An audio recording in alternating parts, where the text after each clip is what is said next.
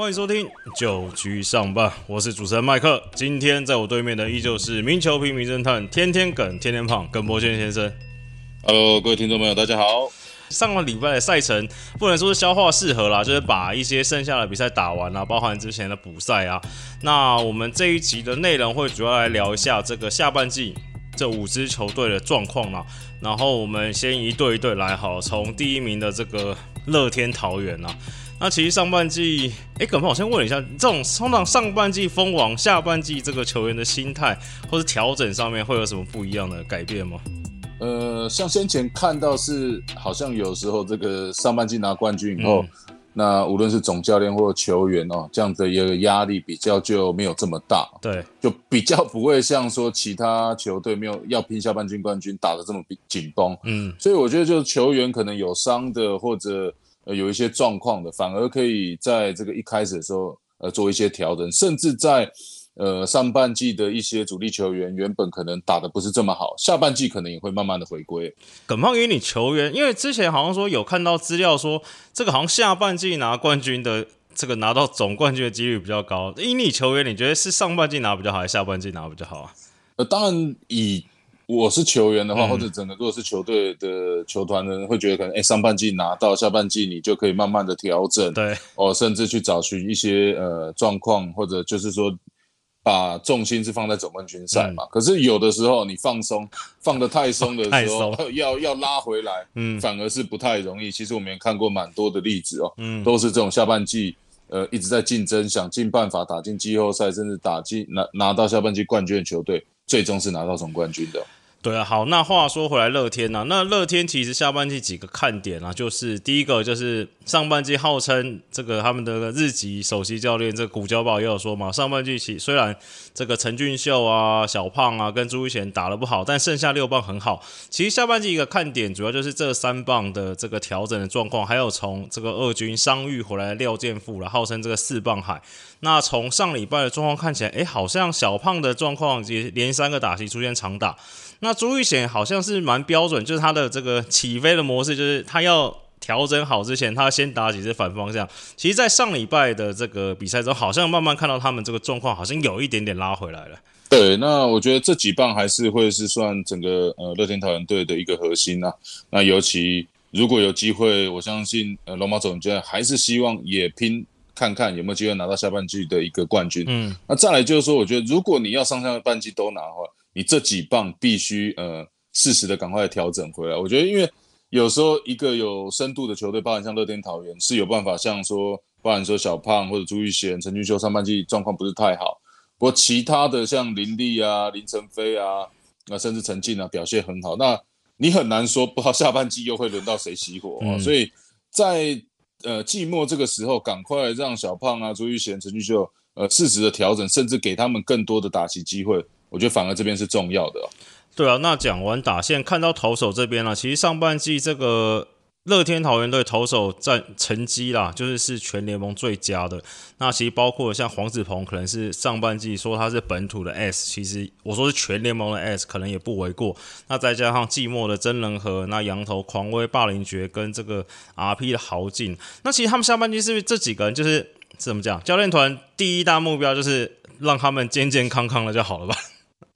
对啊，那我觉得整个下半季看起来，先发这边无论是霸凌爵、狂威，甚至呃黄子鹏，甚至提到刚刚的真人和，我觉得都很重要。那黄子鹏，呃，许明街头教练也讲到，上半季能够拿到冠军，他的一个稳定，甚至吃局数，甚至帮球队有机会赢球，哦，是相当的关键。那再来就是说，整体其实，呃，乐天桃园在上半季的一个牛棚，其实呃人员的部署啊，包含像这个朱俊朱俊祥，对，呃，陈宇勋这些其实呃都是在豪进之前哦有相当好的一个表现的一个投手、哦，所以下半季其实还有蛮多，包含像呃王一正啊，包含像呃陈冠宇啊，接下来都会看看他们的状况可以调整到什么样子。对，这投手方面特别要拉一个出来讲，就是你刚才提到的陈冠宇啦，因为其实陈冠宇今年在季初的时候受了一点伤势，其实回来之后投了那几场表现不错，甚至还有七局零失分。但是在季末，尤其是上一场就连续两场，呃，算投的不是很理想嘛。那这有记者问到龙猫总教练，龙猫是觉得说这个陈冠宇，他说他觉得他投球的心态。有点太闪躲了，就是可能不管是垒上有人的时候，可能投球抽的太开，然后又慢慢堆垒包，然后最后对他造成伤害了。然后他这个龙猫总教练说，他觉得他自己陈冠宇的心态去调整，也不排除就是再把陈冠宇放到牛棚。那关于陈冠宇这个选手，你怎么看他的状况啊？对，那当然，其实从去年回来就一开始投的不是这么顺畅哦，甚至有一点挣扎到。呃，今年其实龙猫走教练这边一开始还是相当信任哦，把陈冠宇也都是安排在先发的位置。那当然五月是整个缺席，那其实六月回来的时候，第一场投的还不错哦，五局投球仅仅失掉一分，等于说连续呃两场六月份都的先发都只有失掉呃一分的自责分。不过来到这个呃六月底的这一场，面对到魏全龙，就变成这种六局失七分。对。那就是说被安打又比较多，那再加上最后一场七月十六号，那面对到富邦悍将那场比赛，仅仅投了三局，再度失掉四分，好像在去年的这种刚提到的，呃，投得过于闪躲，呃，甚至这种没有必要的四块九保送，那球速落后又投太甜，被狙击到打出的安打，这样的状况的陈冠宇，好像在呃季末这边又慢慢的呃有这样的一个状况，当然。以今年呃整个投手状况相当好的呃乐天桃园队，呃绝对不希望再有这样子的事情发生，尤其他们整体的战力算是相当不错嘛，他也是极力的希望把整个先发投手群去补到最强。那如果陈冠宇这边还是一样，嗯这种老症状没有办法立即的改善，真的我觉得龙猫总教练可能不排除会先让呃陈冠宇无论是下二军调整也好，甚至回到牛棚这边。呃，做这种短局数的投球也好，呃，应该会有做这样的一个布局啊。对啊，这其实也是刚刚像跟我们刚刚跟耿胖讨论到，就是上半季拿到冠军就是有这个优势嘛。就是你说，你看这样七月底八月，可能他可以给陈冠宇大概一个月两个月时间调整，哎，真的不行，可能就放牛棚，那可能对不对？今年上半军隐形的这个 MVP 姐姐王一正，这个大赛姐姐可能也可以再上来吃一下。对啊，那所以就是热天状况，就是我觉得可能跟就是我觉得耿胖刚才讲一点也是蛮重要，就是第一个当然调整嘛，全员健康；第二个是只要这个节奏抓一抓，不要放太松的话，那其实下半季对他们来说就是一个很好的这个不管是让这个打者调状况、投手调状况的一个空档嘛。好，那第二名其实剩下的四队里面，其实我们就照战绩来看，第二名现在目前是中信兄弟嘛。那这个全年胜场，只要是上下半年都得天冠军的话，他们现在还是第二，就是差四点五场。那其实兄弟这个最近最大的新闻就是这个三羊头套餐的。双套餐、双主头，像魔力跟泰迪先后离队嘛。那目前看起来是，其实感觉其实有点危机了，因为他们现在等于只剩下这个德保拉跟这个后援为主的木田嘛。那这个先发投手。之前我看到新闻啊，祝总是说在可能有已经有在洽谈一两个，但是以现在台湾的防疫状况，不管是进来之后呃要隔离，然后再调整一下，就是可能下半季开季的时候，兄弟的这个先发投手的状况可能会出现一点危机哦。对，那当然呃，像魔力的离队，包含像泰迪哦，最终因为家庭的因素因素哦再离队，其实对中兄弟都相当的伤啊。不过我觉得。呃，中英兄弟很快的就及时在做这样的一个补强哦，甚至呃积极的在做处理嘛。第一个可以看到，呃，杨将还是持续的联系。不过刚刚像你提到的，无论是台湾现在的防疫的规定也好，那对于这种外国球员的签证，我觉得签证现在好像是比较麻烦的一个问题。呃，签证的核发好像都要等到比较长的一段时间。那当然进来以后还需要一段时间做调整，所以可以看到今年中兄弟。嗯的呃，季中选秀马上选的两位旅外的一个集战力的有先发能力的投手，嗯，包含像这个郑浩君，包含像徐基林，我相信都是为了补足先发人选来做准备。再来就是说，呃，上个礼拜的魏硕成哦再度回归，对，其实也投的相当不错，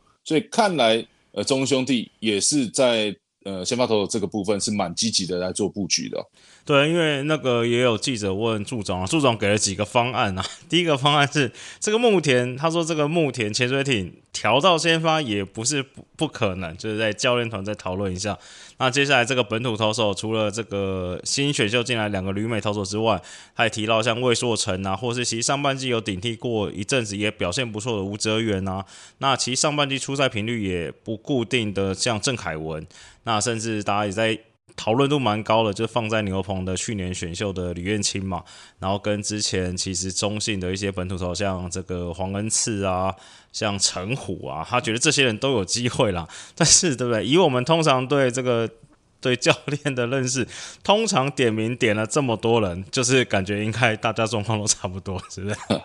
对我我倒是觉得可能呃，像先发可能比较。频率比较高的，像郑凯文也好，嗯，那甚至我觉得刚选进来的郑浩君，可能呃也必须马上在下半季这边补上这个先发的一个位置。再来就是魏硕成，上个礼拜其实呃在补赛的时候是接替了，因为泰迪已经离队了嘛，没有办法继续投。那魏硕成呃顶替他的一个投球，记得应该是五局以上的一个投球哦。嗯，对。那跟弗莱西的一个搭配哦，是搭配的相当的好，而且那一场比赛也感觉是投出这种生涯的一个代表作。那我觉得更重要的是，呃，其实弗莱西的一个蹲补，哦，近几场无论是跟德保拉，甚至跟一些。呃，本土的先发投手，我觉得整个配合的节奏哦，甚至说整个去引导投手的能力是相当的不错。像我觉得，其实这几场，其实像魏守仁上次还丢了，但好像四局多五安打嘛。那吴哲元其实在给他稳定出赛，就不要让他就是。两边跑的状况之下，可能还可以吃一下。那郑凯文，我觉得他的能力就还是还在那边嘛。那其实我觉得先发的时候要补人，其实说实在话，兄弟是蛮多人可以补的。那其实我看一看，其实我还反而比较担心一下他们的牛棚啊。那第一个当然是像一开始，其实呃小李飞刀。其实他现在上礼拜又在 BS 的一场，其实已经逼了四次了嘛。其实大概就是他之前一整年这个 BS 的次数。那吴俊伟其实调整了一整个半季，其实上礼拜归队，其实投的状况也不是很好。那像蔡奇哲，然后跟之前譬如说左投黄一凯，其实我觉得牛棚是不是感觉还更这个怎么样？不能说不稳，就是还是更令人担心一点啊。对，所以你会看到什么李元清迟迟的没办法拉到 先发的位置啊，所以至少可能希望在这边，包含像吴哲源也是一样，我相信以吴哲源的今年先发的表现其实相当不错。我祝总可能就是想说，如果这两个都拉到先发，整个牛棚，呃，可能会反而是让他比较担忧的。对，好。那聊完兄弟，接下来聊第三的这个同一 seven 师队了。那目前打到上半季，我们录音是礼拜一了，那他现在还落后这个兄弟零点五场，其实算蛮接近的。只要拼全年胜率的话。那其实统一相对来说看起来好像乐观了一点嘛，因为上半季因为这个种种的伤兵因素啊，加上这个洋将因素，好像这个大家都戏称他们都是用这个一点九军、一点五军在跟大家打，还是打了势均力敌啦。那其实上上礼拜其实看到这个林安可也归队了，那虽然打了两个打席，然后就是算保险起见就下场休息。那其实这个包含苏志杰，那包含投手战力，就是又补了一个大联盟等级的菲尔斯进来，再加上布雷克，其实。下半季看起来统一是不是相对的可以稍微乐观一点点？对，我觉得最终还是说，呃，先发的一个打线啊，刚刚你提到的，无论是林安可、苏志杰，那也都相继的归队啊。现在内野的阵型也好，整个守备呃看起来打到上半季即将结束，呃、也是相当的稳定了。嗯，那再来就是呃先发投手群嘛，刚提到的布雷特或者新来的一个洋将，甚至包含像罗昂哦，罗昂看看。呃，下半季可以归队的一个时间，因为罗昂其实今年在呃同一支队也是展现的相当好的一个压制能力的。那再来包含像刚提到的古林瑞阳这些的先发投手，整体来看，呃，战力还是相当不错的。哎，你觉得统一今年第一轮选的那个黄永传是下半季就有可能上来了吗？还是说可能还要在二军磨一下？呃，当然，因为以我觉得他本来就有超龄的这种呃打球的一个。呃，球技或者是说他的一个场上的一个应变能力啊，那当然，如果我觉得以高中生来讲，可能保险起见，还是会让他呃，先在二军打一下，因为我觉得这可是这个最终很难说了。嗯如果搞不好他一进来马上就有爆发性的一个表现，嗯，那手背其实也都很稳定。诶，丙总搞不好真的在季末需要他的时候，有可能就会把他拉上来。对有点像，我是这只是纯好奇，因为我像之前看 MLB 嘛，因为 MLB 是九月会有扩编名单嘛，那那时候就是很多会看到一些就是那真的新秀，那就是譬如真的上来，然后也不能算意外，就是诶对球队就马上就有一些贡献。我只是在想说，诶会不会终止有没有可能有些这种例子发生呢？可是也很难啊！你看这个，如果当年选秀的马上就扩编上来，其实几乎这个是零哦。嗯，对，所以我觉得中职，呃，当然阶层比较少，就二军跟一军嘛，一对个阶层而已。我觉得反而我们的几率是比较高啦，因为当然你还是要看呃球员本身的能力。那黄永传，呃，黄永传的能力，呃，其实是不用太担心。对，就是说稍微让他试一下直棒的节奏，呃，我觉得下半季可能真的是会一个起兵哦。我们先休息一下，待会儿再来聊这个魏权跟富邦。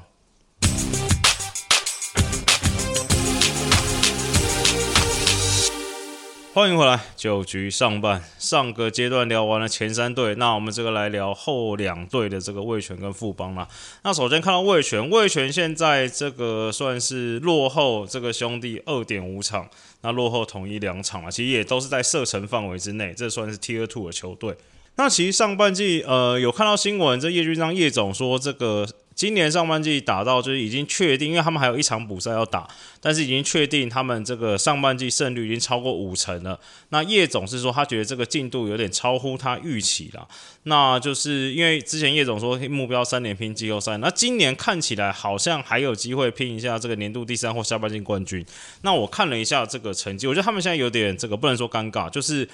其实他们。今年最大优势都一直还没用到嘛，就是他们今年还可以多一个洋将，但上半季打到现在，不管是洋炮的状况还是投手的状况，他们都还是以这个三个洋将在跟对面在打啦。那下半季你觉得要他们要先补洋炮呢，还是要再补一个投手稳定一下他们的投手战力啊？我我觉得到目前为止看起来还是在羊头这边，尤其是先发的一个人选，那可能还需要再做一些补强，因为呃，毕竟 现在的洋炮的失败率实在是太高了。其实先前我们也聊过，如果你说这种大棒子，呃，你希望他的长打，只要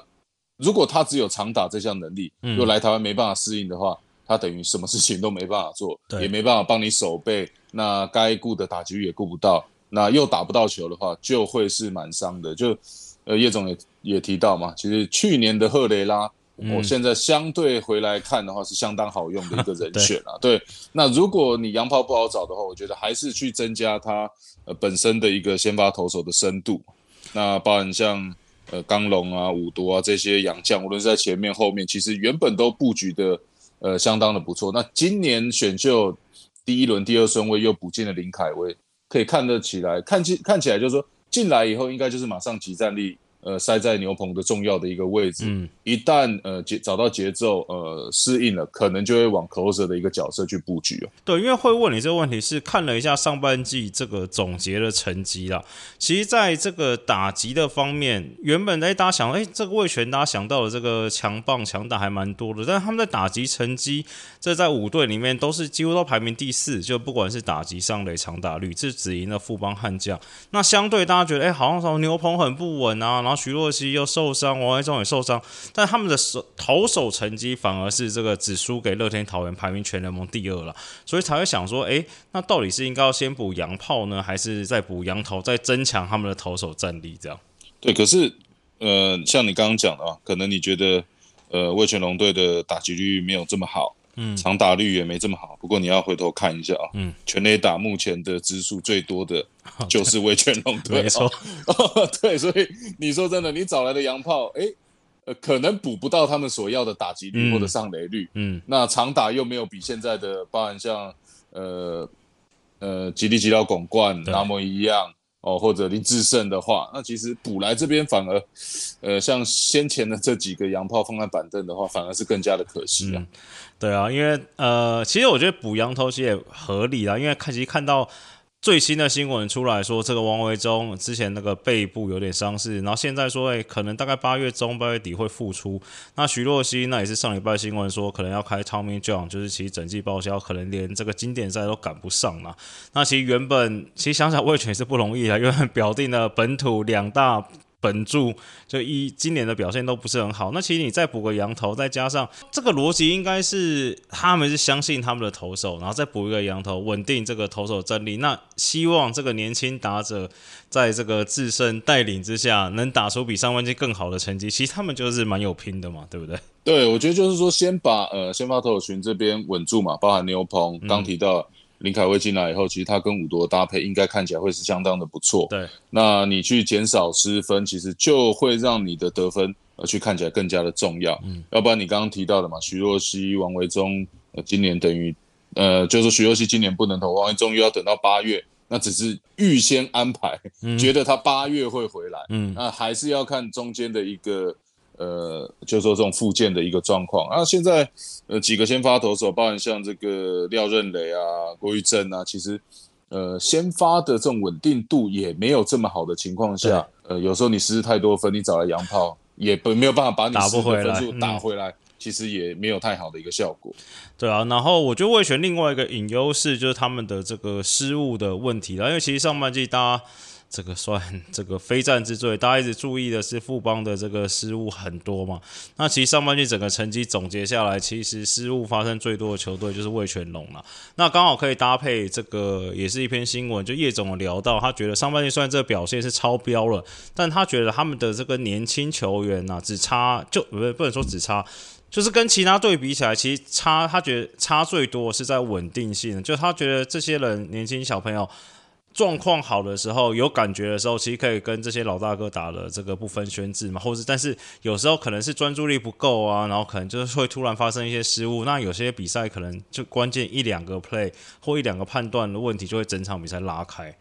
对，那就怕你讲到天哥郭天信也好，嗯，张振宇也好，我们都知道这都是相当有运动能力，甚至手背范围呃相当大的这种选手。那当然有时候你拼，那该拼不拼哦，这个很。及时的一个判断，甚至有时候你会觉得，哎，他们好像拼过头了。这个其实都是年轻的选手比较容易去发生的。那你说，呃，这就是必须去用比赛的经验去换回来他们这样的一个手背的表现。嗯，那当然有时候就是这种在一线之隔嘛。呃，nice play 跟手背上的失误，嗯，就说你一个长传的美技嘛，你传的过头，那是失误；你传的够准，哦，就是一个 nice play。所以。我觉得这个的确啊，院长总教练，我觉得院长总教练厉害的地方就是说，其实他相当有耐心去让这些呃球年轻的球员去成长，甚至伴随他们成长，不会给他们太多的压力。但他也知道问题在哪里，可是他也就是要去靠这些选手呃继续的拼下去。好，最后一队这个富邦悍将了。这个现在这个落后前面这个还落他还落后卫权十四场了，基本上看起来要拼全年第三已经基本上没什么希望。那其实。换句话说，就是他们只有唯一的目标，就要拼下半季冠军，才能这个打总冠军赛啊。那其实上半季不管是从投手方面、打击方面、守备方面，对守备赢有赢未全啊，但是投打基本上就是全面垫底了。那我们礼拜今天录音，上半季目前刚终止十一连败，就是逼和了兄弟象嘛，哎，中信兄弟。那这耿胖，你觉得下半季富邦要怎么搞嘞？我觉得这是蛮头痛的一个问题啊，因为。有时候你可能上半季打得不好，你会期待季中选秀。对，那如果季中选秀又没有补到你真正的空缺的话，你好像又要 呃又要看比较长远的一个时间了。那当然，刚提到各项的数据，无论是呃投手打击，好像都连魏全龙队的这样的一个标准都没有达到。嗯，那当然，我觉得第一年呃对于邱尚总教练来讲。也算是一个面临到，就是说接到一个新的球队，多多少少对于呃球员的了解哦，甚至他们的一个能力跟功能性在哪里，我觉得上半季可能就是算让呃邱尚总教练来做适应。那我觉得下半季就是考验真的来了，就是说你在上半季的无论是用老将，用比较新的哦，甚至用一些中生代的，你都做了尝试过，也都看到呃无论是成功或者失败。哦，下半季你就必须去找出一个呃属于你自己的阵型，甚至你了解的阵型。我觉得你呃，无论最后有没有拿到季冠军，都必须打出一个呃基本的一个比赛的一个过程，或者以比赛的一个名次，哦，可能来对球迷交代哦。对，因为因为就是说上半季呃该给的人可能也给了哦，那包含杨将的补强哦，包含像杨炮这些，可能都没有在呃第一时间发挥的这么好。那下半季整体的整合，我觉得就是考验整个呃富邦悍将这个新的一个教练团要怎么去整合这支球队。对啊，我觉得像你说的也没错。其实我觉得有一阵子，大概应该是八月，哎，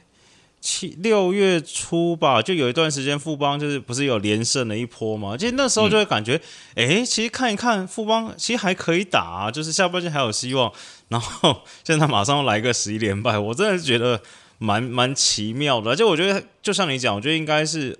他们这个所有的搭配可能都搭配过了，就是先让老的打，再让年轻的打，再老中 mix 一下，再这个老将新秀 mix 一下，就是找出他们想要打的这个阵型吧。但其实上半季其实也确确实也打出了一个这个戴培峰嘛，现在打局还超过三成二。那王胜我就不用讲，那剩下的这些材料又怎么把它凑出来炒成一盘好菜了？那应该就是这个秋哥邱昌龙总教练的一个功课了。那其实最近在接受这这个访问的时候，不知道是不是因为这个前两场这个叶竹轩跟高国林的失误的关系啦，这个邱总有说，其实也蛮为难的啦，就是他的意思大概就是说，诶，这该调整、该组合、该尝试都都试过了，那他觉得这个还是要对得起球团跟进场的观众，所以他有说下半季的话，可能现在以目前的状况，可能还是要以守备稳定为主了。你建军的一个方向也好，比如说呃，整个富邦悍将，虽然先发投手的表现不是这么好，不过其实我觉得他们的牛棚呃还算不错哦，无论是曾俊岳、欧书成、王卫勇，甚至今年才来到的这个赖志远，我觉得其实他们都有蛮稳定的一个表现。就是说你要怎么去运用自己的呃优势，呃，那当然以邱总来讲，先前是打击教练，对，每我相信每一队每一个总教练到一个球队。他心想一定都是想要先以打击哦，都是想说啊，我要多能打多能打。可是有时候你回归到棒球，最终就是投手跟手背。嗯，那就是说上半季可能有一些呃想象，可能想说，哎，这些人可能不太能守，没有关系，呃，至少我的棒子能打。回来。可是是你要的打到怎么样的一个程度，才能帮你赢球？甚至往往看到一个要命的失误，就会让你呃输掉比赛。嗯，所以现在我觉得回过头来想到这一点。还不慢哦，就是说下半季可能就会以呃投手哦跟野手哦主要的呃安排哦，先以这样的方式先先减少失分，那再去做一些有效率的得分，看看胜率可不可以提升上来。好了，那其实差不多。五队都聊完状况了，其实原本我想还是要这个不能免俗，要叫耿胖预测一下。但是我看到这礼拜这个直球对决的单元，我就觉得这个重责大任就交给我们的忠实听众朋友。这个有一个网友留言啊，说偶像耿教练，我是叉叉爸，想请问耿教练，下半季战局诡谲多变，请您是您哦，请您预测一下下半季下半季冠军会是谁呢？哦，应该。听这样讲，应该是熟悉的一个家长啊，因为他本身应该是乐天的球迷。上半季就给你们拿到，本来也想起来，下半季其实整体看阵容来讲哦，还是呃整个乐天桃园是比较呃整体的，就是无论是投打手，嗯，哦这几项的一个数据还是比较完整。那不过刚提到，其实我觉得统一师队在下半季其实。我觉得会是蛮重要的，嗯，呃，就是说蛮有机会在下半季拿到冠军的。无论是丙总看到上半季这样子的一个阵容，嗯，都能够咬在这边，其实甚至给乐天桃园一度相当大的一个压力。对，所以丙总在用人在带，呃，就是说带领球队跟高志刚首席教练两个搭配，绝对是没有问题的。在下半季的补强，呃，原先的这个布雷克，那再加上新的羊头来，然后林安可、苏志杰的归队，哦，外野三帅，那稳定的呃外野的一个阵容，再加上包含像李成林、邱志成，原先在呃这两位主将不在的时刻，其实也都打得相当好，所以外野的一个深度看起来是相当的够。那本身今年呃后来移防到有杰林靖凯。其实整个游击的一个手背也算是适应的相当不错，所以让整体整个同一师的内野也慢慢的稳定下来。所以我觉得在下半季的话，整个统一师应该是蛮有机会的。对啊，这摸了这六十把没有摸到二，现在开始慢慢要摸二，摸铁枝，摸同花顺，这个品种现在应该看到牌都会笑了，我觉得。没错啊，对，就慢慢的手上的牌越好，这个打起来就会比较顺一点。好，那以上就是这礼拜的九局上半，那还是一样，喜欢我们的听众朋友，请帮我们这个订阅，推荐给你朋友。那我是主持人麦克，感谢大家收听，大家拜拜，拜拜。